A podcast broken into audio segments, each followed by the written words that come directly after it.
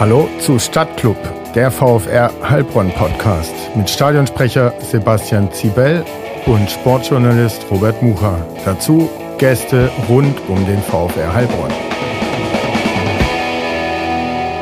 Bevor wir mit Folge 1 und Gast Tobias Schwarz starten, möchten wir uns für die Tonqualität entschuldigen. Das liegt daran, dass drei Mikrofone an drei unterschiedlichen Laptops angeschlossen waren und einer mitten in der Aufnahme den Geist aufgegeben hat.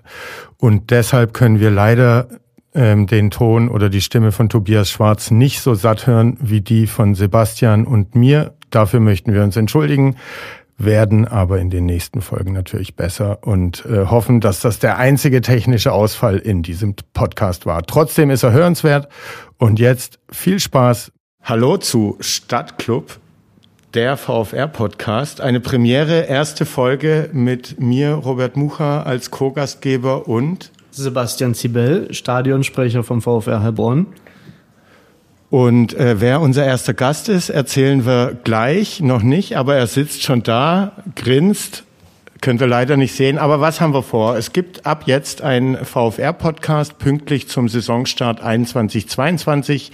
Sebastian und ich werden die Gastgeber sein und wir wollen jetzt zum Start einmal im Monat mit VfR-Legenden, aktuellen engagierten VfR-Akteuren aus den Mannschafts Mannschaften, aber auch Trainer, Betreuerstäben, mit Fans, äh, Sponsoren sprechen, aber vielleicht auch mit alten und gegenwärtigen Rivalen. Alles ist möglich.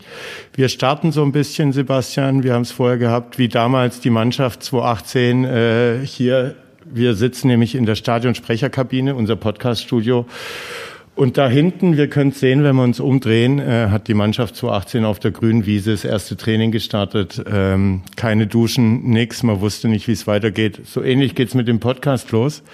Wir freuen uns, haben genauso viel Leidenschaft wie damals die Truppe und entwickeln uns hoffentlich auch recht schnell aus der Podcast Kreisliga B äh, hoch in die Landesliga ist das Ziel für die nächste Saison dann, auch für den Podcast. Und unser erster Gast ist wer? Tobias Schwarz. Genau, und bevor du das erste Mal in das Mikrofon sprechen wirst und darfst, Tobias, äh, sagen wir noch, was für Mikrofone das sind.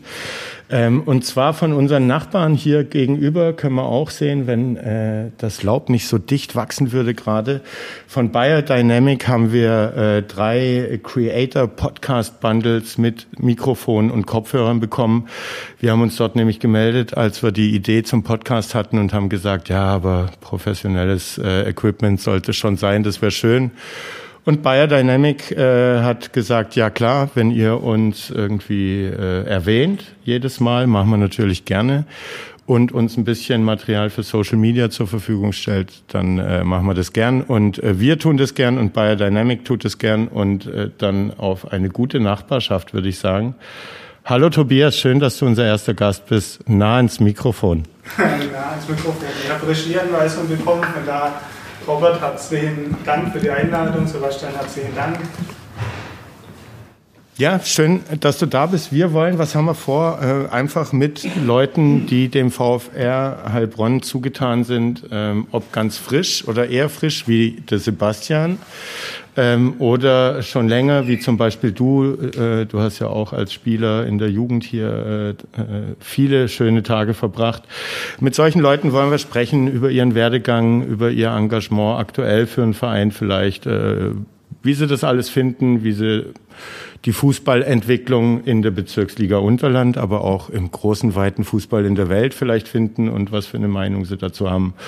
Und dann gibt's noch die ein oder andere nette kleine Rubrik. Ähm, und ja, wir werden uns weiterentwickeln. Irgendwann wird das ein Bomben-Amateurfußball-Podcast. Äh, das denke ich auch. Also wir sind auf einem guten Weg und freuen uns natürlich jetzt über die erste Folge mit Tobias.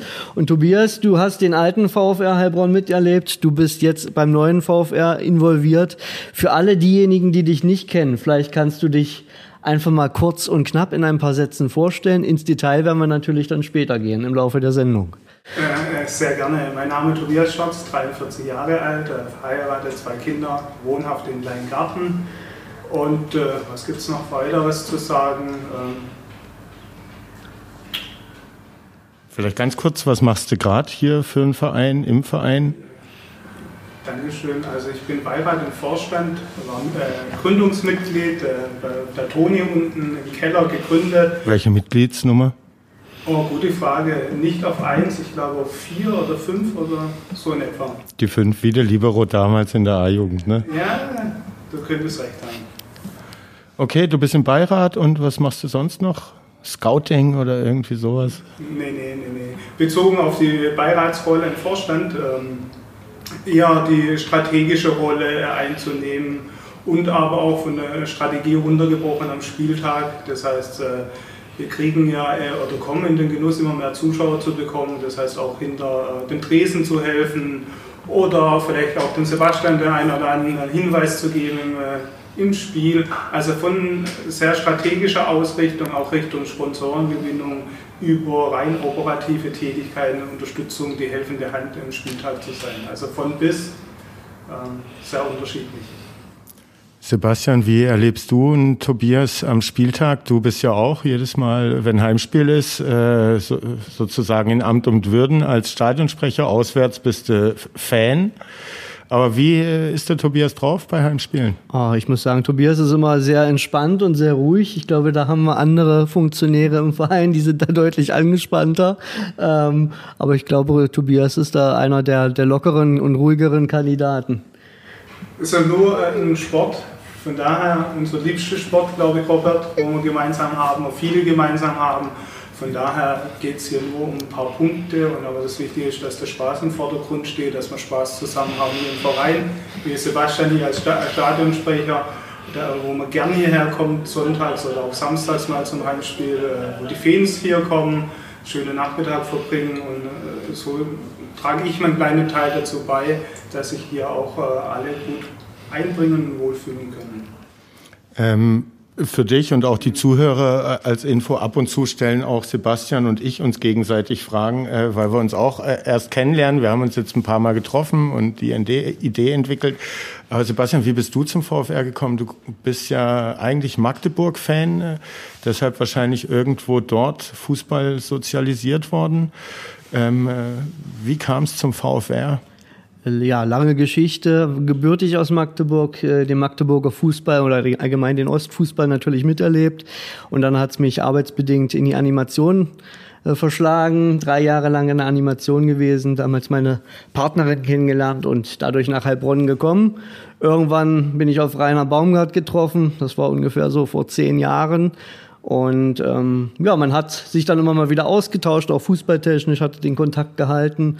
Und ja, 2018 hat er mich angeschrieben und von der Idee erzählt, dass ich der VfR wieder neu gründen möchte und ähm, hat mir ein bisschen vorgeschwärmt. Und als es dann zur Mitgliederversammlung, zur Neugründung kam sozusagen, war ich mit im Boot und ja, seitdem auch als Neugründung oder Neugründungsmitglied dabei. Welche Mitgliedsnummer? Ich glaube, das ist die 36. Okay. Ich, ich müsste gucken. Ich will beide Zahlen noch korrekt nachgeliefert bekommen, dass wir nächsten Monat dann auflösen können. Aber äh, ja, wusste ich auch noch nicht, wie du genau zum VfR kamst. Äh, schöne Geschichte. Ja, Robert, darf man dir auch eine Frage stellen? Absolut. ich glaub, du ja, hast ja. die längste Beziehung zum VfR. Wie kamst du zum VfR? Über den Peter Wagner, äh, weil wir zufällig auf der Damm Grundschule 1984 eingeschult wurden und in dieselbe Klasse kamen. Äh, ich habe ja polnische Wurzeln, äh, der Peter schlesische, also auch polnische. Darüber haben sich dann unsere Eltern kennengelernt und der Peter hat halt gekickt schon. Sein großer Bruder war ja auch Fußballer und irgendwie bin ich dann auch mal mitgegangen ins Training. Ähm, hab's dann noch, das war in der F-Jugend, hab's dann noch mal sein lassen, weil ich nie äh, mitspielen durfte, wenn dann irgendwie Spiele waren. Hab's Spiel aber auch noch nicht so kapiert und dann bin ich aber Ende E-Jugend, Anfang D-Jugend äh, wiedergekommen und äh, seitdem dann voll dabei gewesen. Ja, aber Peter war's. Ähm, Tobias, äh, jetzt kommen wir wieder zu dir, bevor wir zu viel über uns zwei quatschen. Über deine Jugend äh, wollen wir sprechen. Ich weiß, du kommst aus Massenbachhausen und hast dann dort auch angefangen, Fußball zu spielen. Äh, wie bist du in Berührung gekommen mit Fußball? Fußballerfamilie oder auch über einen Schulfreund wie ich? Ja. Fußballerfamilie, also mein äh, Vater Willi Schwarz ist glaube ich auch sehr bekannt. Äh, als Torjäger in Massenbachhausen und das war eigentlich in die Wiege gelegt. Ich glaube, in der Wiege äh, lag neben dem Schnuller, glaube ich, ein Fußball und von daher von klein auf und durfte dann schon, damals gab es keine Bambini, durfte ich glaube schon als, weiß gar nicht wie alt ich da war, schon in der F-Jugend mitspielen, wo alle im Kopf größer waren und so habe ich meine Anfänge auf dem Sportplatz in Massenbachhausen genommen und das bis zum ersten Jahr BU war ich in Massenbachhausen und dann bin ich zum VfR gewandert. Ja, ich kann mich ja auch tatsächlich noch an Jugendduelle mit dir als Massenbachhausener Spieler erinnern. Ähm, in der ja, C- und B-Jugend. Ähm, erstes Jahr B-Jugend. Ähm, ihr wart, glaube auch nur Bezirksligist, nicht Verbandsligist. Äh, ich habe in der B2 gespielt und da gab es dann auch immer aber ihr seid auch nur Vizemeister geworden, glaube ich. Ja, leider war irgendwie, wir waren ganz gut unterwegs, haben sehr tolle, gute Mitspieler gehabt, aber in Heilbronn gab es zwei Vereine. Das war immer äh, zwar hart umkämpft, aber meistens haben wir den kürzeren gezogen. Das war immer der VfR und natürlich die Union Bögingen. Und, aber das waren immer äh, gute Kämpfe, auch Hallenmeister, Stadtmeisterschaften in der Halle waren die immer ausgetragen. Ja, ja, ja habe auch schöne Erinnerungen. Also ich kann mich tatsächlich an Spiele gegen Tobias erinnern, da ja C-Jugend, B-Jugend in Massenbachhausen. Und wie kam es dann, äh, interessiert dich vielleicht auch, zum Kontakt oder äh, zum VfR? Weil wahrscheinlich als Massenbachhausener Jugendspieler, der irgendwie von der F-Jugend bis zur B-Jugend äh, immer gegen den VfR der Kürzere zieht, ist das vielleicht auch ein Verein, wo man nicht unbedingt hin will. Ja, das ist äh, aber eine gute Frage, die hatte ich letzte Woche, hat mir die schon irgendjemand gestellt und da habe ich nochmal in mein Hinterzimmerchen gestülpt, also wie das denn war und ich glaube, mich daran erinnern zu können, das war damals ein Mitspieler, glaube ich, von dir oder war vielleicht B1, glaube ich. Der, ich glaube, der André Markgraf, damals unser Mitspieler, hat mich, glaube ich, angesprochen. Sein äh, Vater war Trainer der A-Jugend, glaube ich, oder B-Jugend, ich weiß schon gar nicht mehr. A-Jugend. Und über diesen Draht, der ging, äh, kam ja, oder kommt aus Schweigern, Nachbarort äh, von äh, Massenhausen, gingen auf die gleiche Schule oder haben da irgendwie auf dem Schrottgelände uns getroffen zu irgendeinem Turnier und da kam der Kontakt her und dann habe ich den Entschluss getroffen, was ja nicht so einfach ist, wenn man so die ganze Jugendzeit im Dorfverein unterwegs ist, den nächsten Schritt zu machen und der nächste Schritt war halt dann zur Nummer 1 in der Region zu gehen und das war der VfL Heilbronn, um sich sportlich weiterzuentwickeln. Du noch Fragen an den jungen Tobias? Sehr interessante Geschichte. Also dieser Weg vom VfR, der hat mich immer schon fasziniert, obwohl ich natürlich gerade auch 96, wo ihr den größten Vereinstriumph gefeiert habt, äh, war der VfR Heilbronn natürlich für mich totales Neuland und unbekannt, äh, ehrlich gesagt. Ich war selber erst 13 Jahre und äh, weit weg von Heilbronn. Ähm, von dem her hat mich aber die Geschichte im Nachhinein, als ich mich dann damit beschäftigt habe, natürlich total interessiert. Und der, der Weg auch über einen Bezirkspokal dann in den DFB-Pokal zu kommen, der ist natürlich auch einzigartig und da habt ihr natürlich auch eine wahnsinnige Geschichte geschrieben, die heute euch natürlich immer noch hinterherhängt im positiven Sinne. Und aber dazu kommen wir natürlich jetzt gleich noch. Kommen wir auch noch, aber was mich äh, vorher interessiert, das waren ja dann sozusagen drei Saisons VfR-Jugend, bis dann äh, ja hier der DFB-Pokal äh, gewonnen wurde. Aber wie war das denn dann zum VfR zu kommen? Die ersten Trainingseinheiten in der Vorbereitung, es war dann B-Jugend-Verbandsstaffel. Äh, so ein Peter Wagner, Michael Wenzel oder mich, äh, weiß nicht, kannte man immer als Gegner vielleicht äh, der letzten Jahre. Ähm, hast du dich schnell eingefunden? Erwin Suchi war ein neuer Trainer, mhm. muss man sagen. Ähm, also schnell würde ich vielleicht nicht äh, behaupten, so im Nachhinein hat schon eine gewisse Anlaufzeit gebracht, weil wenn du auf dem Dorfverein unterwegs bist und da der, äh, so der, der Leader bist oder der, der beste Spieler und dann kommst du in eine Mannschaft, wo eigentlich alle gut sind. Also, also hast du das gemerkt dann auch auf dem Platz? Aber natürlich haben wir aufgezählten äh, äh Mitspieler, natürlich hat man das gemerkt auf, äh, auf dem Trainingsplatz. Man verändert auch bewusst, unbewusst seine Spielweise, so wie man normalerweise nochmal den zweiten oder dritten ausspielt, äh, ist dann da halt ein Schicht im Schacht und da verändert man seine Spielweise. Ich war in Massenbachhausen eher offensiv unterwegs, also äh, zentrales Mittelfeld äh, und der Weg beim VfR war dann äh, immer ein Schritt nach hinten, so bin ich dann äh, ganz in der Abwehr gelandet.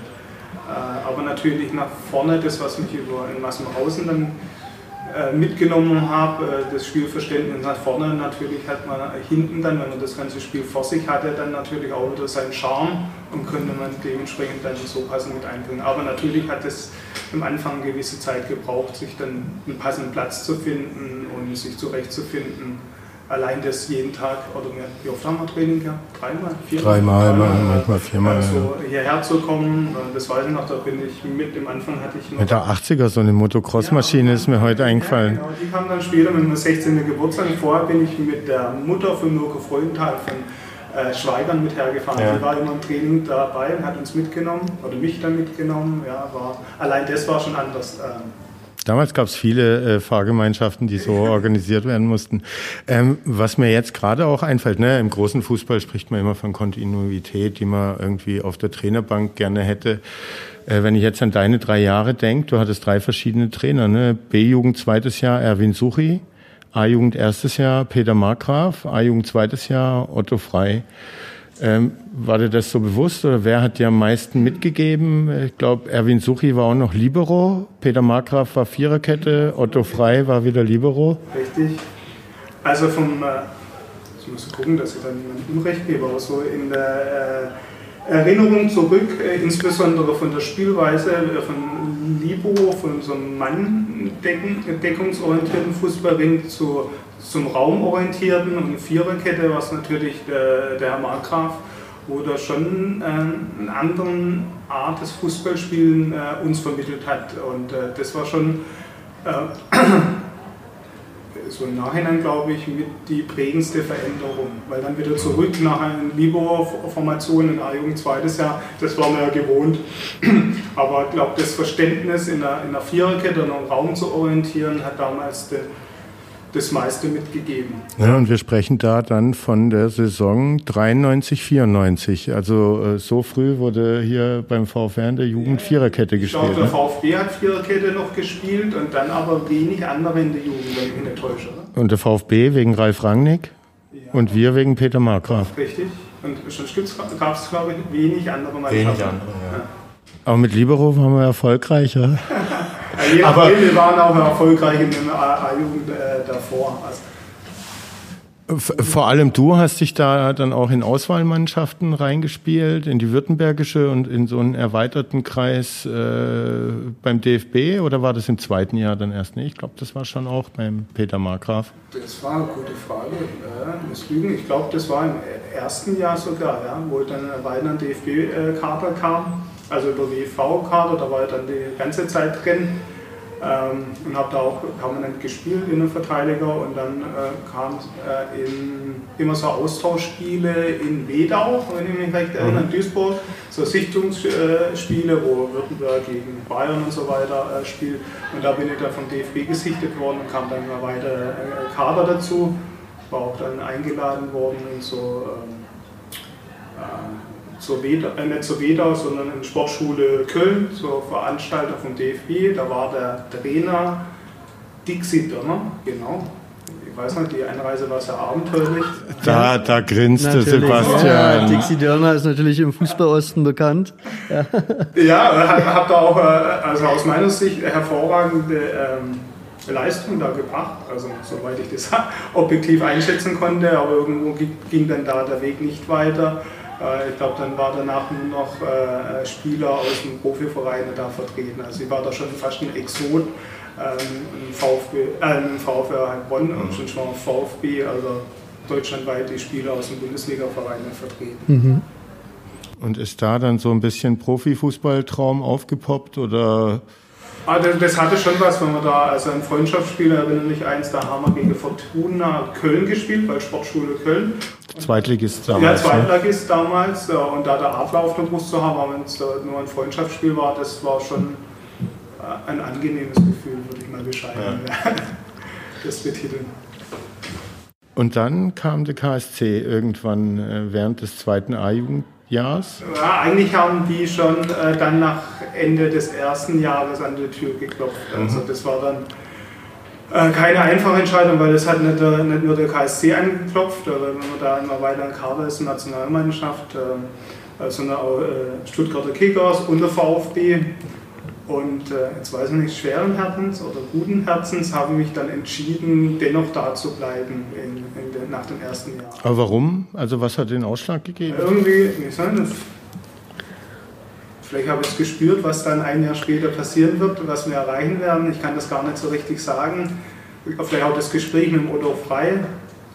Verschiedene Faktoren. Gefühlt, die Zeit war, war noch nicht reif. Also nicht sportlich. Sportlich hätte ich es zugetraut, weil EV-Kader und da immer gespielt, also auch mit einem VfB-Kollegen, Spieler.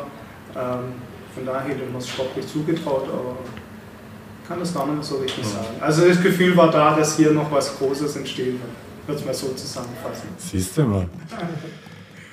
Und dann bist du aber sozusagen im Seniorenbereich äh, zum KSC Amateuren gewechselt, die dritte Liga damals. Genau, nach dem zweiten Jahr A-Jugend dann der Wechsel äh, zum KSC in die damalige Regionalliga, heutige dritte Liga. Und warum, wie lange warst du da? Ein Jahr oder zwei? Was, was lief da nicht so rund? Das waren es Verletzungen äh, oder kamen die erst später? Ich, ich weiß nicht. Man genau. kann sich jetzt viel zurechtlegen, äh, was da nicht so rund lief. Wie hast du es damals wahrgenommen und jetzt, 25 Jahre später, wie nimmst du es jetzt wahr? Das ist eine bessere Fragestellung. Äh, damals war es, äh, wir haben ja den DFB-Pokal äh, errungen und durften aber deswegen relativ lang die Saison weiterspielen, weil Deine Mannschaft, deine neue war schon in der Vorbereitung ein paar Wochen. in der Ne? Vorbereitung mittendrin und äh, wir haben dann noch wie viele Wochen? Vier Wochen, fünf Wochen, sechs Wochen, also relativ lange Zeit äh, dann noch DFB-Pokal äh, gespielt. Und äh, dann waren wir äh, schlussendlich fertig mit dem DFB-Pokal, weil wir es gewonnen haben. Und dann hat es geheißen, so jetzt nicht direkt anfangen und gleich weitermachen Training, sondern erst nochmal zwei oder drei Wochen irgendwie Pause. Und dann hat eigentlich schon die Saison schon wieder begonnen in der Regionalliga und dann, dann Fuß zu fassen, das war unheimlich schwierig. ähm, Und dann, ja. Und das aufzuholen. Äh, Genau, und dann haben, äh, hat die Mannschaft sofort gegen der, äh, der Abstieg gespielt, oder wenig Punkte am Anfang. Wer war der Trainer? Ede Becker. Ja, ne? Edebecker, genau. Sagt dir das noch was? Ede Hat- Becker, sag mal, was, wer hat bei dir noch in der Mannschaft gespielt als Aktiver? Dubravko Kollinger, Ja. dann äh, Iglitare, der Ah, Iglitare. Lazio war er lange, Lazio Rom. Bres Brescia in Italien, ja. Jens war noch im Tor Super. gestanden.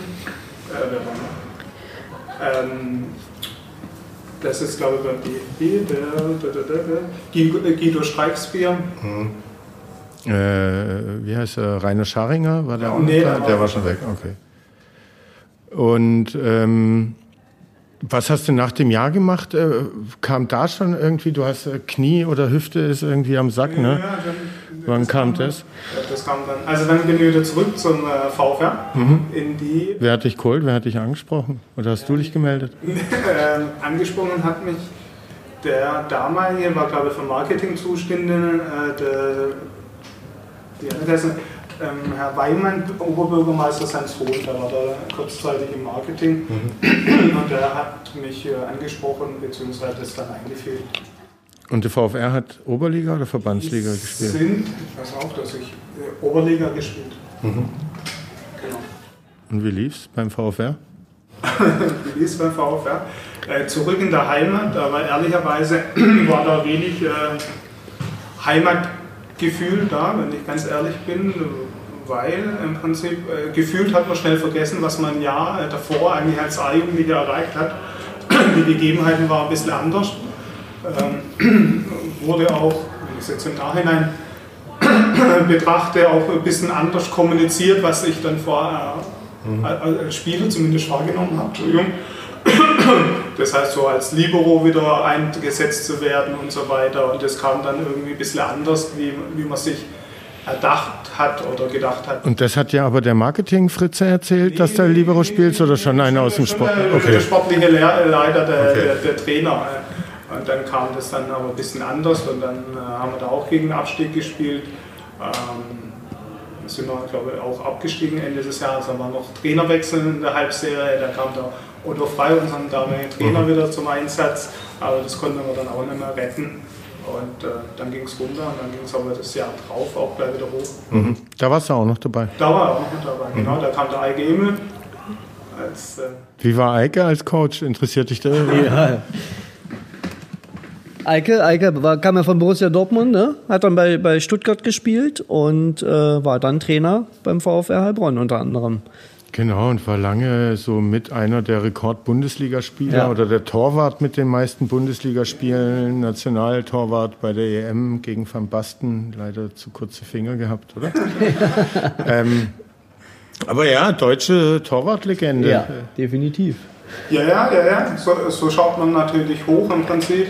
Ähm, natürlich wisst ihr natürlich auch, wenn einer ein Profi war, heißt noch lange nicht, dass er erfolgreich äh, äh, Trainer ist. Äh, also sich Lothar oder Effenberg. Effenberg, ja, Scholl. Äh, das ist natürlich, aber damals hat man natürlich nicht so drauf geschaut wie jetzt mit Abstand auf so Ex-Profi, wo du hast die Karriere aufgezählt, das ist schon einzigartig, äh, was der immer da als Profi geleistet hat.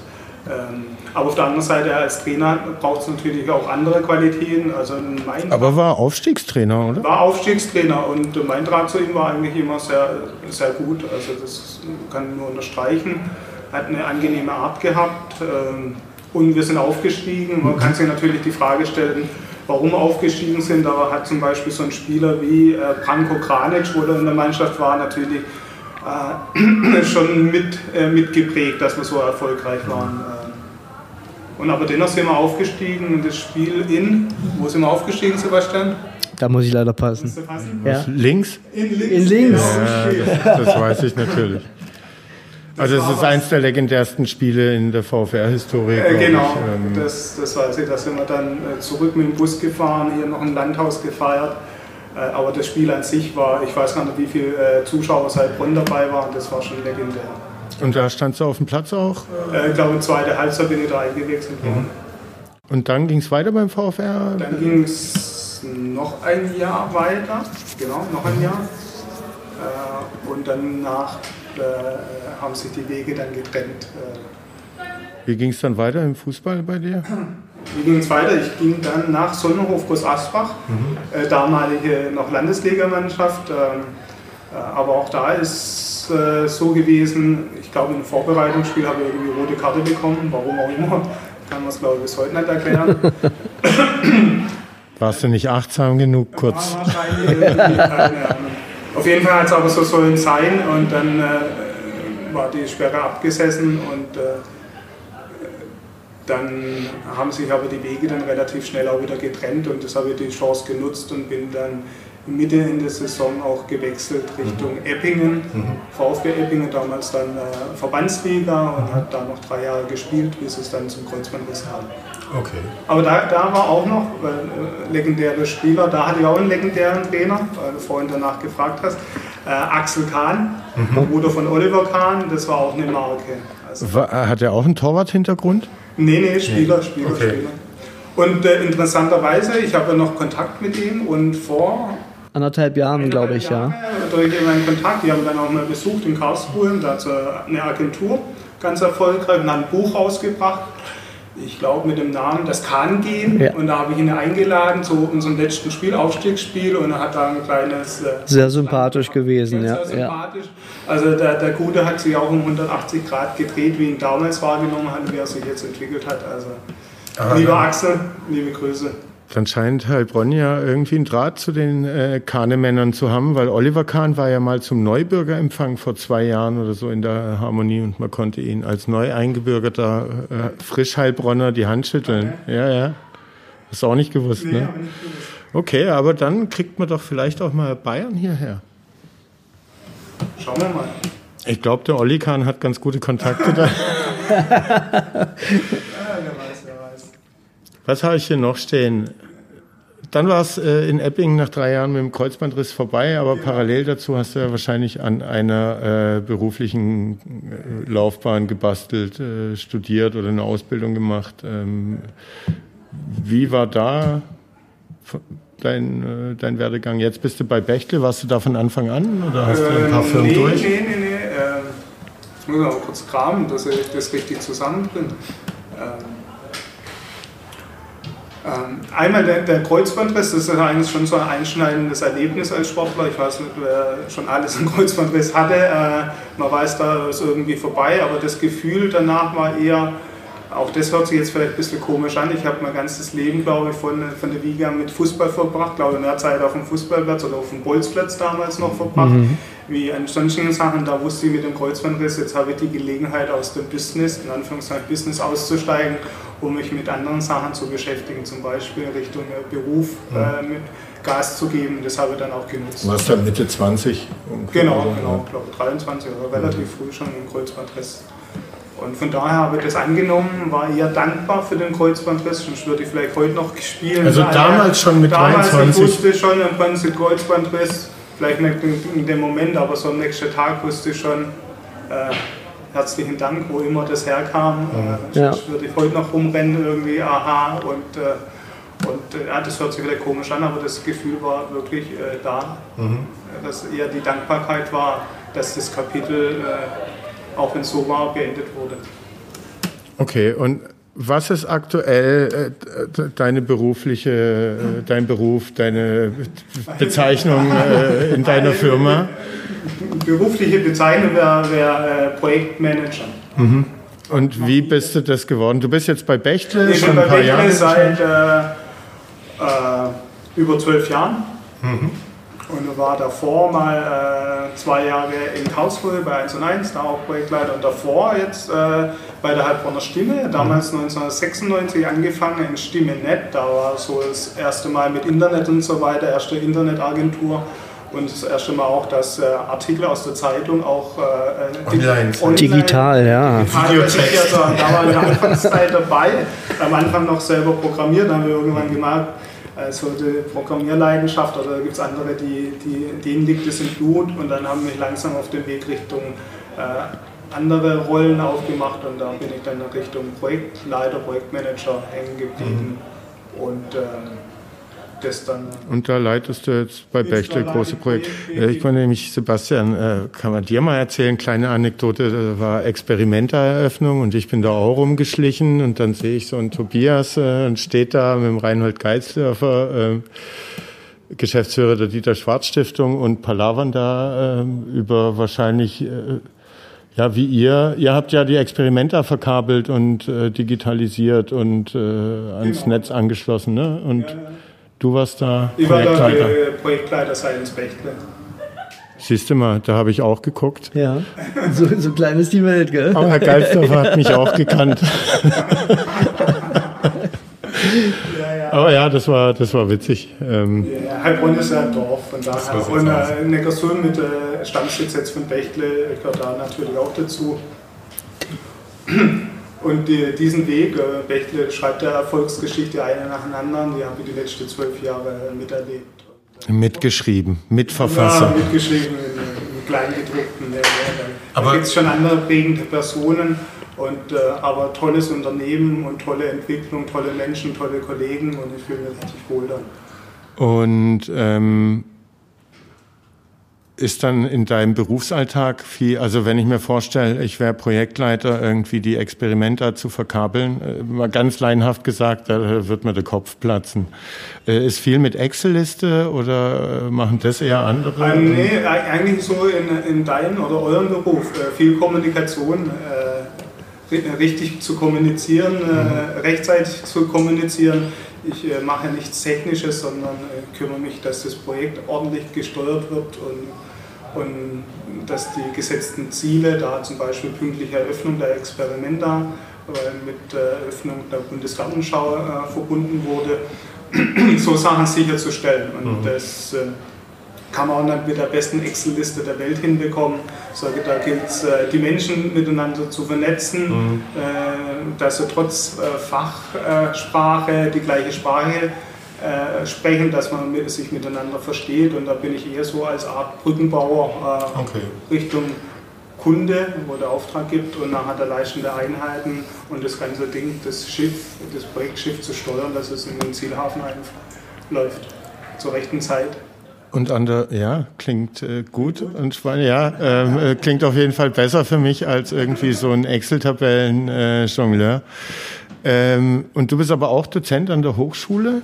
Dozent an der Hochschule bin ich auch schon seit äh, sechs Jahren. Und was bringst du den jungen Leuten äh, bei? Äh, ein bisschen strategisch zu denken. Ähm, habe seit sechs äh, ja, Jahren äh, eine externe Lehrbeauftragung im Bereich äh, in der Fakultät Wirtschaft und Verkehr für das Thema IT-Strategie und Service Management und bin da voller Begeisterung mit meinen Studenten gegenwärtig. Jetzt fängt dann auch irgendwann wieder nach dem Sommer wieder das Wintersemester an. Und äh, seit dem letzten Semester mache ich auch über Studium Generale über die Hochschule Heilbronn für äh, Studenten die, die einen Kurs äh, zum Thema Achtsamkeit an. Da habe ich einen Titel gegeben mit Achtsamkeit äh, seine Ziele erreichen, also mit der Kunst der mhm. Achtsamkeit. Und war dann jetzt die letzten anderthalb Jahre für dich auch viel äh, Zoom, äh? Also Zoom ist so in Businesswelt nicht so gern gesehen, eher Richtung MS Teams, genau. Also alles auf äh, MS Teams äh, unterwegs. Mhm. Und auch an der Hochschule? An Hochschule gibt Webex, glaube ich, irgendwo. Ich habe mhm. aber auch MS Teams eingesetzt. Okay. Das funktioniert ganz gut. Äh, in der Vorlesung ist es ein bisschen äh, komisch, weil da hat man die Studenten tun ungern ihre Kamera einschalten, das heißt, man spricht da in schwarze Kacheln mhm. ja. und sieht keine Reaktion. Man gewöhnt sich an vieles. Sebastian, die Zuhörer werden sich zu Recht beschweren, dass man deine schöne Stimme viel zu wenig hört, ja. aber du hast dich ja auch ein bisschen vorbereitet. Du hast ja. bestimmt auch noch Fragen an Tobias, bevor ich da hier. Ja, mich würde natürlich jetzt nochmal rückblickend interessieren, wer war denn zum Beispiel dein, dein Idol äh, zu jungen, zu Jugendzeiten, zu aktiven Zeiten? Gerade als, als Libero oder in der Verteidigung, wo du ja hauptsächlich gekickt hast. Gibt es da ein großes Vorbild, wo du sagst, Mensch, der hat mich so ein bisschen auch geprägt oder fasziniert in den Jahren? Also ich muss jetzt eine Entschuldigung von Rick äh, geben. Also ich bin äh, seit klein auf Bayern-Fan. Äh, oh, da muss ich, glaube ich, nicht entschuldigen. Es sind ja viele. Man findet so im Nachgang äh, vielleicht Großwetterlagen äh, im großen Fußball nicht alles gut, wie sich was entwickelt. Mhm. Äh, und auch manchmal, wie, wie Vereine auftreten und so weiter und so fort. Aber von klein auf, ich habe glaube ich mal in einem Urlaub von meinem Opa einen Hut aufgesetzt bekommen als kleiner Knirps und das war ein FC Bayern Hut und irgendwie hat mich das dann auch äh, begleitet. Und damals waren natürlich die Bayern-Spieler, ganz hinten natürlich Klaus Augenthaler als Libero ähm, äh, sehr prägend äh, und natürlich alle anderen. Ich war Norbert Eder-Fan. Norbert Eder, ja, natürlich. Äh, Guter Mann. Sehr gut. Warst du auch Bayern-Fan, Robert? Ja, tatsächlich. Und ich glaube, äh, ob ich es mir so zusammengereimt habe oder es tatsächlich so war, es war auf jeden Fall die Geschichte, die ich Zeit meines Lebens erzählt habe. Ich glaube, das erste Fußballspiel, das ich gesehen habe, war zufällig, also im Fernsehen, äh, ein Bayern-Spiel und die Roten haben äh, gewonnen und das fand ich dann gut. Und äh, dann als VfR-Spieler konnte man, obwohl es gab auch ein paar bei uns, aber man konnte schwer ein VfB Stuttgart-Fan werden, weil gegen die haben wir gespielt. Die kamen dann halt irgendwie besser ausgestattet als wir hier an und die halbe Mannschaft irgendwie Jugendnationalspieler und was weiß ich, dann der Sohn von Meier Vorfelder noch dabei und das ganze Gedöns, manchmal noch mit dem Mannschaftsbus angefahren gekommen und ähm, die konnte man nicht gut finden aufgrund dessen. Ähm, aber ich bin ja auch schon immer Bayern-Fan, es hat nachgelassen mit den Jahren, ähm, also überhaupt so das Interesse am großen Fußball und den zu verfolgen, weil es zu viel gibt, weil das alles auch so fern der Realität irgendwie ist. Aber ich habe mich dann vorletzte Saison, als die Champions League-Sieger wurden, äh, schon auch gefreut und war happy, dass nicht PSG das gemacht hat zum Beispiel oder RB Leipzig. Mhm. Genau, so geht es mir auch, wie gerade von dir beschrieben. Ähm, Du hattest kurz äh, angerissen und dann sind wir nochmal in Fußball. Wir kommen auch nochmal zurück in Fußball. Aber das Thema Achtsamkeit ist dir ein wichtiges. Ne? Du hast jetzt erzählt, du hast da äh, ein Seminar oder eine Vorlesung äh, an der Hochschule. Du hast da eine Weiterbildung oder Ausbildung neben deinem Hauptberuf noch äh, äh, absolviert. In kurzen Worten, was bedeutet Achtsamkeit und was fasziniert dich ganz offensichtlich daran? Gute Frage. Also so wie wir hier jetzt in dem Gespräch sind, dass wir jetzt voll hier sind in dem Gespräch und äh, nicht irgendwie ich überlege, was ich äh, im nächsten Moment mache und so weiter. Ähm, das im Hier und Jetzt sein und da ganz in diesem Moment aufzugehen, äh, das fasziniert mich. Äh, dann äh, kostet das alles auch weniger Aufwand, sondern man ist energiesparend unterwegs, man äh, sorgt für sich gut vor, man ist im Hier und Jetzt, das bedeutet, man ist nicht permanent in der Zukunft, macht sich Gedanken, macht sich Sorgen oder in der Vergangenheit, was mal war, sondern wenn man im Hier und Jetzt ist und achtsam unterwegs ist, ist einmal ein Geschenk für sich selber und einmal ein Geschenk für die Mitmenschen, weil das dann dementsprechend ausstrahlt.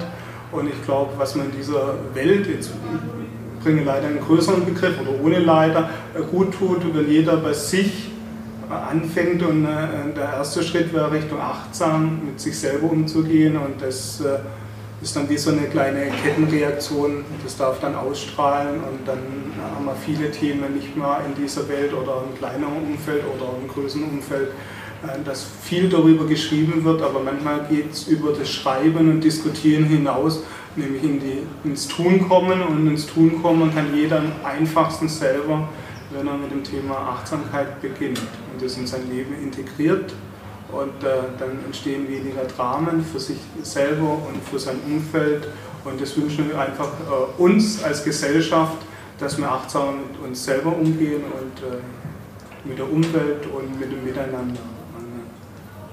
viele Diskussionen, zumindest aus meiner Sicht, sind eher Scheindiskussionen. Mhm. Und wenn wir achtsam unterwegs sind, dann schaut man auch äh, bewusst hin und, und schauen vielleicht nicht rechts und links vorbei. Und äh, das ist mir ein Anliegen. Äh, und äh, dafür äh, begeistere ich auch junge Menschen. Ich bin so dankbar, dass ich auch das in der Hochschule angeboten habe, dass auch junge Menschen mit dem Thema in Kontakt kommen.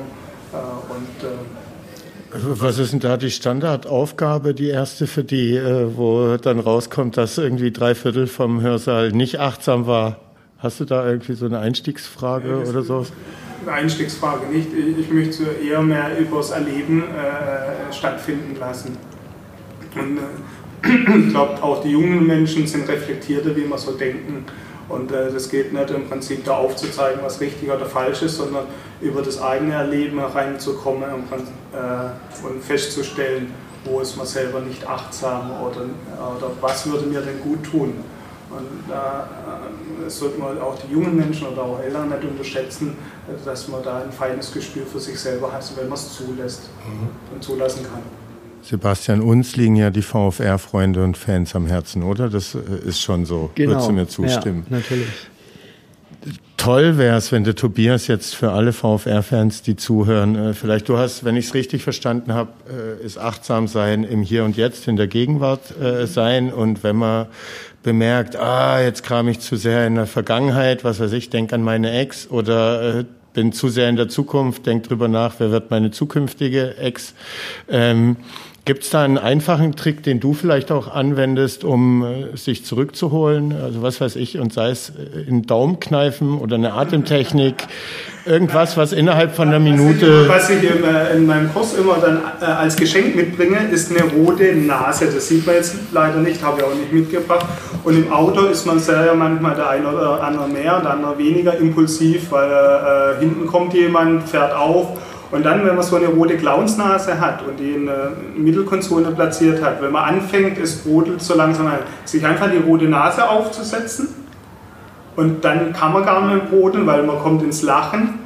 Und, und das hast du gemacht? Und, ja, und löst die Situation einmal für sich selber auf und dann fährt man auf der Autobahn und wenn es zweispurig ist, rechts ran, dann kommt er von hinten, wo sich vielleicht auch aufgedreht hat, dann dreht man sich mit der roten Nase rüber und der fängt vielleicht noch an zu schimpfen und dann guckt er dich an, dann fängt er an zu lachen und du lachst und dann ist die Situation für beide aufgelöst. Mit solchen äh, spielerischen Elemente äh, mhm. versuche ich das nahe zu bringen. Wann hätte dir, wann hätte dir, Sebastian, eine rote Nase gut getan oh, zuletzt? Das ist schwer zu sagen. Ich glaube, also ich bin ja einer, dem, der, den lässt sich schwer aus der Ruhe bringen. Ähm, ich versuche auch sehr. Straßenverkehr nicht, nein, weil da nein, bin ich. Äh, nein. Wenn die anderen nicht wären, wäre es so viel einfacher. Ne? Ich bringe dann nächstes Mal eine rote Nase mit. Ja, wer weiß, wann wir dich wieder einladen. Aber auf jeden Fall eine tolle, tolle Idee. Also spielerisch sowas den Leuten beizubringen, auf jeden Fall eine tolle Möglichkeit, glaube ich. Ne? Ja, weil in Achtsamkeit geht es ja auch um nichts zu erreichen. Jetzt hat Tobias kurz nicht aufgepasst. ich war gerade irgendwie gut, du warst gerade achtsam, sehr gut. Ähm, das geht dann dahin, nichts erreichen zu wollen, sondern das Ganze spielerisch anzugehen. Ja. Und äh, wenn man so man muss und so weiter, äh, dann ist, erzeugt das einen Druck und äh, dann geht irgendwas in Widerstand, sondern das wie so kindliche Neugierde, sage ich immer, mhm. das Themengebiet der Achtsamkeit erforschen. Wenn man die Geschichte des jetzt neuen VfR so ein bisschen mitbekommen hat, wie ich ja auch, weil ich äh, ja auch mitbekommen habe, ab wann der ONUR mit der Idee schwanger ging und so weiter, irgendwann muss er ja auch dich äh, angesprochen haben. A, hat er eine rote Nase aufgehabt. Äh, B, äh, du musst ja recht achtsam zugehört haben, weil du hast dich ja fürs Projekt gewinnen lassen. Ähm, wie war das? Wie hast du ONUR und die Idee wahrgenommen und äh, was hat den Ausschlag gegeben, dass du sagst, hey komm, Let's do it. Äh, der Ausschlag hat im UNO seine äh, äh, Nachhaltigkeit und Vehemenz im positiven Sinne gegeben. Also, jawohl, ich mache da mit. Am Anfang natürlich eher Verhalten, weil ich viele andere Projekte am Laufen habe und äh, so das Thema Achtsamkeit und andere Themen eigentlich noch viel höher im Kurs bei mir stehen, wie hier am Fußballclub mit aufzubauen. Also das hatte äh, damals mein Lebensplan eigentlich nicht vorgehabt. Äh, und ähm, dennoch war der UNO überzeugend und wir haben einen Weg gefunden, äh, wie ich dann mich hier platziere im Verein. Und äh, mit dieser Platzierung finde ich mich wohl und er und die anderen Kollegen in der Vorstandschaft. Äh, von daher war es der UNO mit der, seiner Überzeugungskraft. Ohne rote Nase. Ohne rote Nase. und, aber wahrscheinlich hätte er die auch noch gebracht, wenn es nötig gewesen wäre. Ne? Ja, und dann aber schlussendlich auch wieder aufs Bauchgefühl äh, äh, zu vertrauen und sage, jawohl, da mache ich mit, da stehe ich dahinter, da gehe ich mit rein, äh, mit den Ressourcen, wo ich reingeben möchte, auch sich da gut für sich selber zu sorgen, nicht so viel äh, mit reinzugeben, weil das ist, äh, wie euch vorstellen kann, in äh, so einem prominenten, vom Namen her prominenten Verein ist ja sehr polarisierend. Ja für und wieder wird viel auf dich hineinprojiziert. Das ist auch so ein großes Thema, Projektionen. Und äh, da möchte ich eher im Hintergrund agieren. Deswegen äh, danke für die Einladung hier, dass ich reden darf. By the way. Ähm, ja, und äh, da sorge ich schon gut für mich selber und, äh, und für den Verein. Und ist der Verein denn ein achtsamer Verein? Wir werden ja immer größer.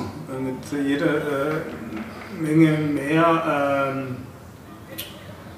äh, Mitglieder und äh, Trainer und äh, Spieler ist es natürlich immer eine größere Aufgabe für unsere Überzeugungen. Mehr Sponsoren wäre auch gut. Mehr Sponsoren. Ja, aber hier halt auf, der, auf dem Gelände natürlich oder auf Spieltagen äh, strömen ja ganz viele verschiedene Richtungen mit ein. Und äh, also wir in der Vorstandschaft sind sehr, sehr klar. Ja, also kann es ausdrücken Richtung achtsam unterwegs, sehr, sehr achtsam. Aber das wollte ich damit andeuten, es kommen natürlich immer mehr Strömungen mit rein. Und da unsere Philosophie und unseren Ansatz auch kundzutun, dass der auch ankommt und nicht irgendwo aufstößt, beziehungsweise nicht aufstößt, zum Tragen kommt, das ist schon eine größere Aufgabe. Größer als die Verkabelung der Experimente? das hat ja auch die eine oder andere Herausforderung. Ähm, auf der anderen Seite, du hast vorhin einen schönen Spruch von Hermann Hesse gesagt, fällt er dir wieder ein? Also äh, mir fällt der Spruch wieder ein. Ich hätte nicht sagen können, von wem er ist, aber äh, allem Anfang äh, wohnt ein Zauber inne. Meinst du den? Genau, und so ist auch mit dem VfR und VfR-Projekt und jede neue Saison. Das gab es alles noch nicht, was wir hier angestoßen haben. Und, äh, auch dieser Podcast. Auch dieser Podcast, ja. auf den vertraue ich. Und äh, so gehe ich schlussendlich auch durchs Leben. Also das innerliche Gefühl, jawohl, es lohnt sich da reinzugehen, da kommt was Sinnvolles dabei raus und äh, diesen Zauber zu spüren, dem gehe ich nach und auch hier und mit ja. dem Verein. Sebastian, du bist ja viel näher an der Mannschaft und am Verein dran, als ich es bin. Mhm. Ähm, wir haben hier auch noch so einen Themenblock, äh, aktuelle Saisonvorbereitung etc. Löcher, Tobias. Äh. Ja, Fazit, was würdest du jetzt sagen? Jetzt ist die Vorrunde vorbei. Die ersten zwei Pokalrunden sind gespielt. Wie sieht dein sportliches Fazit aus, kurz vor Saisonbeginn? Äh, hast mich jetzt direkt angesprochen, der UNO könnte da ein besseres äh, Feedback geben. Der ist ja gar nicht da. Der schaltet gerade ab. Ja. Äh, auch da versuchen wir eher zu, zurückzuhalten. Ich kann dann eine Sicht geben, äh, ich würde es mal so beschreiben, wir haben einen sehr, sehr guten Kader. Ähm, alte Fußballerweisheit ist im Prinzip, was in der Vorbereitung passiert ist, hat mit dem eigentlichen Spielbetrieb vielleicht eher Mhm, nichts zu ja. tun. Äh, Vorbereitung von der Ergebnisse her positiv. Ähm, ich lasse mich aber weiter positiv überraschen mit dem ersten Saisonspiel, weil da zählt's. Und äh, aber auf deine Frage zu antworten, äh, Vorbereitung positiv. Natürlich hat man mit dem zu kämpfen, dass Spieler äh, im Urlaub äh, sind und so Sachen. Es gab zum Beispiel zu meiner Zeit äh, gar nicht, dass irgendwelche Spieler, aber da haben wir natürlich auch höherklassig gespielt, zur Vorbereitung irgendwie im Urlaub sind. Also das ist, äh, manche Sachen sind wir schon sehr fremd. Das heißt vielleicht der, der Zeit geschuldet oder das heißt auch der Liga geschuldet. Ja, ja. Also von nackten Zahlen her natürlich absolut überragend die Vorbereitung gespielt. Zum Glück auch wenig Verletzte gehabt. Das muss man natürlich auch sagen. Ich glaube, das ist das ganz äh, große Problem nach so einer langen Zeit, wo eben nicht gespielt wurde aktiv. Äh, Saisonziel, Meisterschaft, Aufstieg. Wir wollen aufsteigen. Ne? Also wenn man mit diesem Kader äh, und diesen auch Gegebenheiten hier was anderes ausrufen würde, würden wir tief stapeln. Wir wollen nicht zu großen Druck aufbauen, aber wir wollen auch realistisch sein. Realistisch äh, darf man mit diesem Kader schon anstreben, dass wir äh, aufsteigen möchten und dann Aufstieg mitsteigen. äh, Mitspielen, aber natürlich wieder Fußballerweise, jedes Spiel muss gespielt werden. Ich hoffe, wir haben kein Phrasenschwein. Noch nicht, das kommt bei der nächsten Folge. Aber wir nennen es anders. Ähm, Darf ich noch Phrasenpause haben? Ne? Wir nehmen heute am 17. August auf. Ähm, geplant ist, dass nächste Woche vor Saisonauftakt die Folge rauskommt. Davor ist ja auch noch ein ganz historischer Moment für den VfR. Du bist nächste Woche im Einsatz. Und zwar eure Frauenmannschaft hat das erste Heimspiel, ist es richtig? Wie kam es zum Frauenteam? Du meinst das internationale Spiel, das ist Gen- diese genau. Woche. Ja, Diese Woche. Donnerstag. am Donnerstag. Okay, übermorgen. Ähm, Sigmar Olmitz, ne? Ja, genau.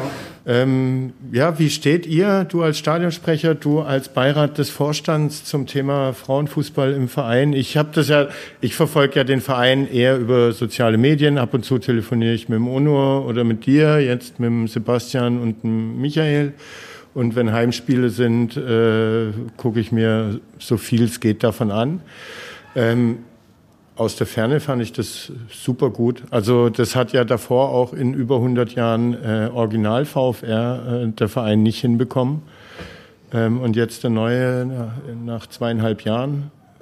Gute Sache, oder? Definitiv. Also ich glaube auch, das hat durchaus Potenzial. Und ich habe mich immer gefragt, gerade auch bei den großen und namhaften Clubs, warum hat eigentlich Borussia Dortmund oder der VfB Stuttgart keine Frauenmannschaft? Jetzt haben sie eine, neu gegründet, 1860 München, glaube ich auch, die Damen. Ich, waren, wir, waren wir die Initialzündung dafür? Nee, ich glaube nicht, aber ich habe mich tatsächlich immer gefragt, warum haben solche namhaften und großen Traditionsvereine keine Frauenmannschaft? Und man sieht's ja, Wolfsburg und Bayern sind das Nonplusultra im Frauenfußball aktuell. Ähm, ich glaube, das hat hier auch Potenzial. Wir haben die Strukturen, glaube ich, wir haben äh, die Gegebenheiten und wir haben eine Bombentruppe. Ich sehe sie gerade unten aus dem Fenster, die trainieren schon wieder fleißig. Ein super Trainer. Also ich glaube, Also was mich so beeindruckt hat aus der Ferne, ne, irgendwie wie schnell einfach wie viele Spielerinnen da waren Ja. äh, und sozusagen eine Spiel, ein spielfähiger Kader, ein Wahnsinn. konkurrenzfähiger Kader da war. Ähnlich wie bei Vereinsgründung dann da die ersten zwei Mannschaften aufgebaut werden mussten.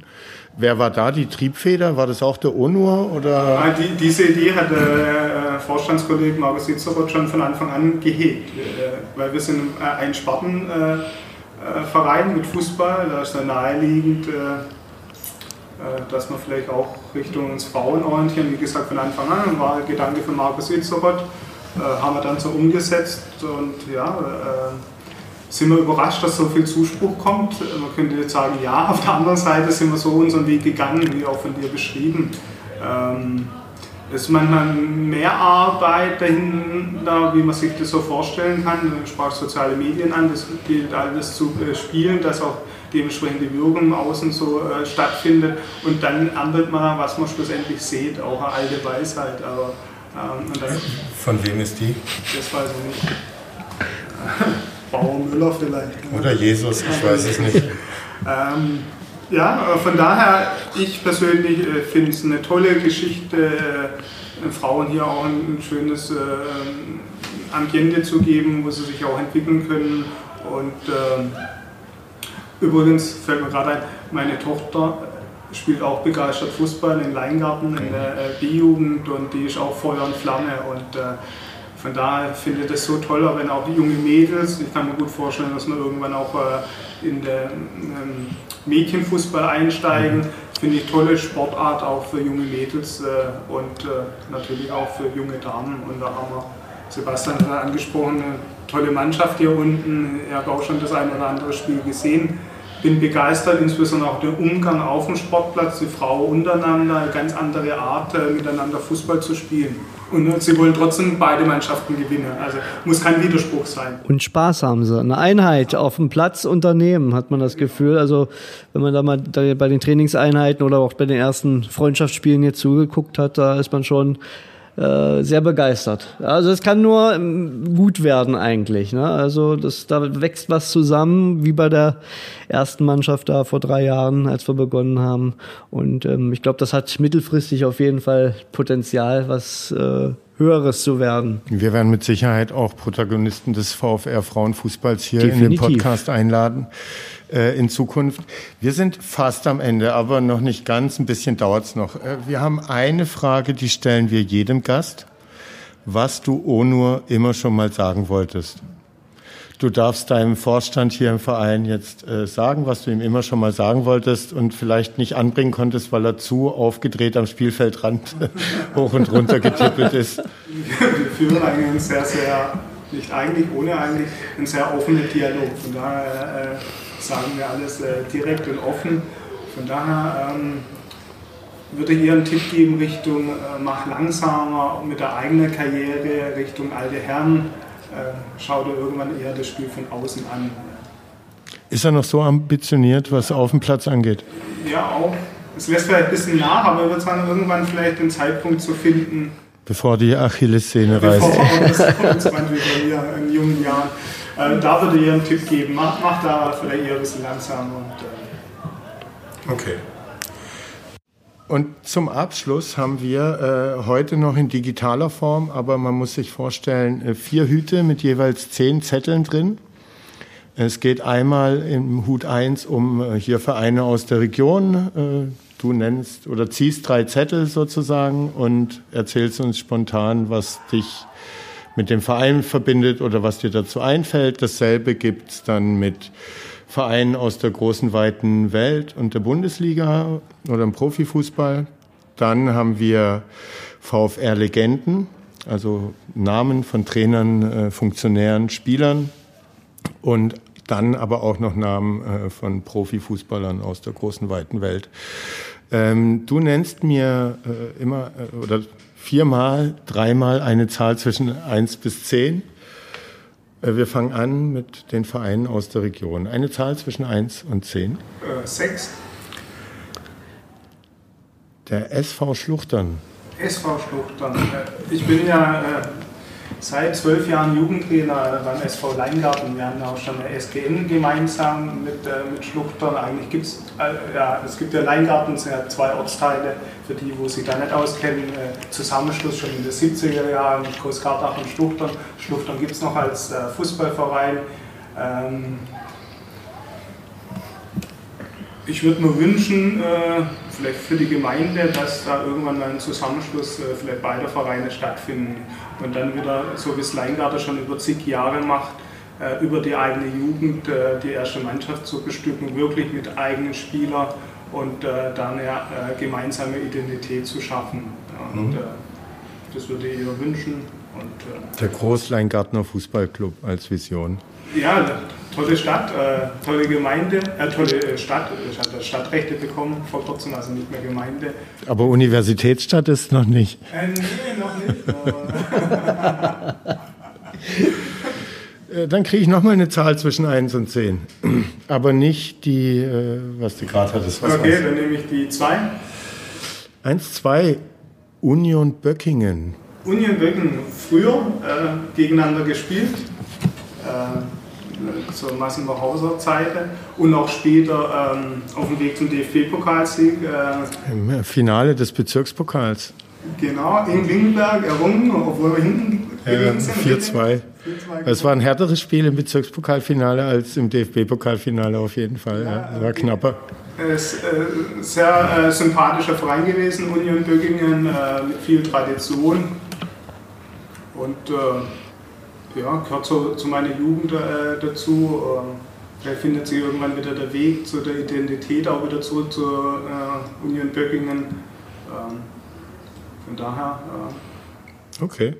Und eine letzte Zahl für die erste Hutrubrik zwischen 1 und 10? Äh, 1.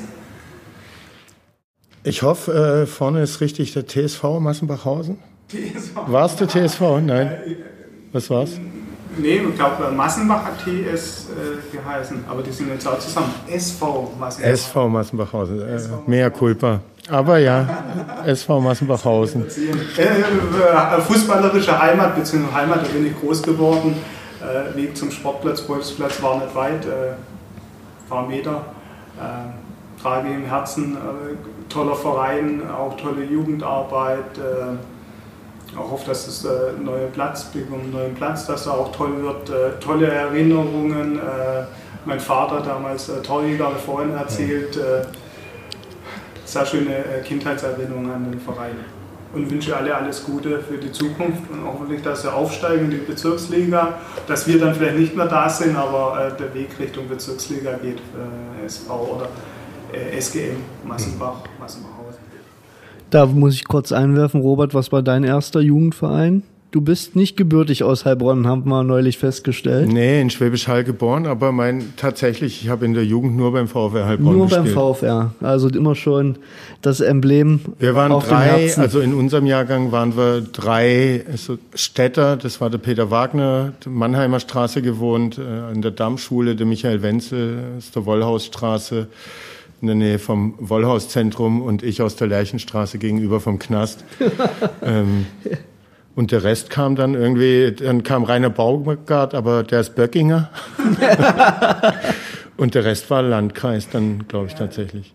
Ja, das sind für mich die drei genannten Personen. Ja. Der Michael, der Robert und der Peter. Das sind so die, aus meiner Sicht, die wahren Legenden von klein auf äh, VfR-Jugend komplett durchlaufen. Mhm. Äh, und, äh, ja, danke. Äh, bitteschön.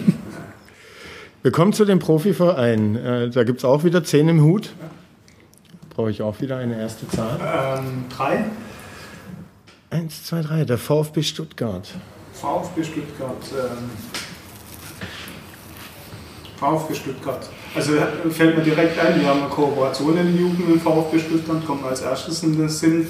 Äh, und, äh, die sieht wie aus, da tauschen sich Trainer aus und hier sind ab und zu VfB-Trainer und ja, machen so Mustereinheiten. Jede, jede Woche und das aber direkt mit dem Hauptverein äh, und haben da Trainer abgestellt, äh, zwei Stück. Und übrigens äh, Kai Oswald ist einer davon. Gegen den haben wir gekickt. Und ich habe mit dem in dem WV-Kader äh, zusammen gespielt, in der Verteilung, haben letztes Jahr hier gesehen, wieder nach zig Jahren, äh, gleich wieder erkannt. Muss man sagen, Kai Oswald hat dann auch ein paar Bundesligaspiele auf seinem Buckel, ne? Hansa Rostock.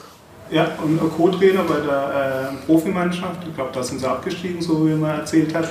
Aber äh, super sympathisch und mhm. äh, brennt für den VfB. Und äh, das verbinde ich auch damals die Mitspieler, äh, württembergischer Auswahl, VfB-Spieler. Ähm, und äh, natürlich hier in der Region, ich glaube, immer noch die, die Nummer 1 äh, der VfB mhm. für die meisten Menschen. 1 bis 10, außer. 7. 1, 2, 3, 4, 5, 6, 7. Oh, PSG. Paris Saint-Germain. Aktuell ja äh, in Nachrichten wegen spektakulären Wechseln. Ja. Du hast früher nicht in Paris Saint-Germain im Bettwäsche geschlafen, oder? Nee, wirklich, habe ich früher irgendwie gar nicht äh, wahrgenommen, ehrlicherweise. Ähm, und jetzt irgendeine Verbindung zu dem Verein? Ich kann damit äh, so gut wie gar nichts anfangen. Für mich hat das wenig mit Fußball zu tun, wenn ich ganz ehrlich bin, was mhm. da passiert. Mhm. Und die treiben es auf die Spitze. Eigentlich würde das ja da separat für sich spielen, ein bisschen Training spielen. Super also ich übertreibe jetzt, ja. aber hat für mich wenig mit Fußball zu mhm. tun. Mhm. Okay. Also nicht auf dem Sportplatz. Ja, also ja. ja. Die spielen schon gut Fußball, aber... Äh, Die letzte Zahl zwischen 1 und 10? Äh, fünf. Profivereine? 1, 2, 3, 4, 5. Der SC Freiburg. Ah, super sympathisch, äh, sympathischer Trainer und zeigt vielen anderen Vereinen, wie man erfolgreich in der Bundesliga sich über Jahre platzieren kann und auch wenn man mal absteigt, kein Drama draus zu machen. Äh, jede Saison, die Saison weiß ich gar nicht, wie viele Abgänge sie hatten, wieder tolle neue Spieler nachschieben, tolle Ausbildungsvereine. Ich glaube, fußballerisch im Fußballbereich in Deutschland oder sogar Europa äh, ganz vorne. Mhm. Ja, absoluter Top-Club. Also ich glaube, ich kenne keinen, der den SC Freiburg nicht mag. Weil sogar der Sohn eine, einer VfR-Legende hat zumindest in der zweiten von Freiburg äh, gekickt. Ja. Der Dejan Bosic, der Sohn vom Savo. Okay. Wieder was gelernt. Ja. Ne? Was gelernt. Also, äh, liebe andere Fußballvereine, nehmt euch ein Beispiel mal SC Freiburg. Der dritte Hut, VfR-Legenden. Jetzt wird es interessant. Wie immer, zehn Zettel drinne. Die zwei. Oliver Waller. Der Oliver Waller. Ich habe leider nie mit ihm gespielt hier beim VfR. Wo ich zurückgegangen äh, gekommen bin vom KSC, ist er, glaube ich, kurz vor Toreschluss schon gegangen. Wenn ich es richtig weiß, äh, ab und zu äh, sehen wir uns eher, eher selten. Jetzt waren wir, glaube ich, wo waren wir da? Ja, waren wir irgendwo ein Bier trinken, aus super sympathisch, äh, toller Typ. Ähm, ich würde mir fast wünschen, dass er sich noch mehr, bisschen, noch mehr bei uns einbringt, äh, beim VfR. Ich glaub, Aber er ist sehr interessiert. Sehr, sehr super interessiert. Und ähm, ja, lieber Olli, du bist jederzeit willkommen. Olli, komm an die Badstraße. Aber das weiß er auch. Äh, hier nochmal offiziell die Einladung. Aber vielleicht muss man einfach sagen, Olli, mit so einer Tonlage. Es ist ja alles sind ja gut eingebunden. Ähm, so geht es uns, glaube ich, alle. Wir machen das ja hier zum Hobby. Ja, und trotzdem sitzen wir hier, Olli. ich brauche noch eine Zahl. Äh, acht. 3, 4, 5, 6, 7, 8. Ono Celik. Ono Celik. Ono Celik. Ono Celik, was fällt ein? unseren Stürmer früher in der Einigung, ich glaube im DFB-Pokalfinale ist er eingewechselt worden in der ja. zweiten Halbzeit. Ich glaube, der Tim Bilo Hubeck hat irgendwann in der Rückrunde seinen äh, Platz ihm streitig gemacht. Kann das sein? Ja, weil, aber ne, wie es bei Stürmern so ist, da hat beim Onur dann irgendwie so eine Phase angefangen, da hat er irgendwie einen LKW nicht getroffen aus drei Metern und der Tim hat irgendwie ins Seiten ausschießen wollen und der Ball ist im Winkel gelandet. so, ja. Ähm, und äh, konnte Otto Frei nicht anders, äh, anders entscheiden, weil Tim da ein Torriecher und auch Abschluss in der Rückrunde hatte. Die hat er vorher und glaube danach in seiner Karriere nicht mehr so gehabt, aber uns war es recht. Ja, also, toll. Also das war mal der, der erste Auftrag zum UNO. Äh, dann habe ich viele Jahre eigentlich nicht mehr gesehen. Und äh, dann kam ja unser Jahrestreffen, glaube ich 20 Jahre, wo wir auf der Union getroffen haben. Und dann war so der, der erste Samen Richtung neuer VfR. Und ähm, dann waren wir immer weiter in Kontakt und irgendwann so, jetzt will, will ich das gründen. Und dann haben wir vorhin schon drüber geredet. Und dann mit seiner positiven Vehemenz und Überzeugungskraft hat er mich dann auch dazu bewegt. Äh, und äh, die treibende Kraft hier, also kann sich glaube ich niemand vorstellen, wie viel Engagement er hier in den Verein reinsteckt äh, und das wirklich für den Verein, mhm. wir alle. Äh, und ja, die treibende Kraft hier und wir wünschen uns noch viele weitere schöne Jahre gemeinsam hier, den Verein weiter zu gestalten und vielleicht hört er ja meinen Aufruf vorhin, vielleicht selber ein bisschen kürzer zu treten auf dem Platz und ja, wünschen ihm alles, alles Gute. So, die dritte VfR-Legende soll welche Nummer sein? Bist du auch ein Korb, Nee, nee. die 10. Tomislav Maric. Äh, Tomislav habe ich relativ wenig zu tun oder Kontakt gehabt. Äh, eher mit dem, äh, mit dem Bo, äh, Bruder, mit Mario. Da habe ich hier in der äh, zusammengespielt. Ähm, und der Tomislav ist, glaube ich, weiß nicht. Äh, vier, vier Jahre älter als wir. Das heißt, wo ich dann da zum VfR gekommen bin, hat er, glaube ich, schon einmal gespielt. Also von daher, äh, ich kann es eher aus Erzählungen erzählen auf dem Platz. Äh, super Torjäger. Wir haben ganz selten persönlich getroffen, aber da auch sehr sympathisch, immer ein Lächeln und ist ja seine Karriere gegangen im Profibereich, im Fußballbereich. Also ein Vorbild, glaube ich, für viele andere.